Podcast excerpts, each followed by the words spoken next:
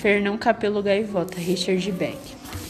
Era manhã e o sol do novo dia brilhava sobre as ondas de um mar calmo. A quilômetro e meio da costa, um barco, o barco de pesca dividia fraternalmente o espaço com a água.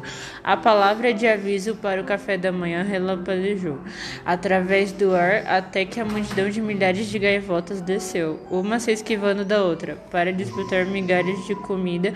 O movimentado dia estava começando. Nicole, primeiro C.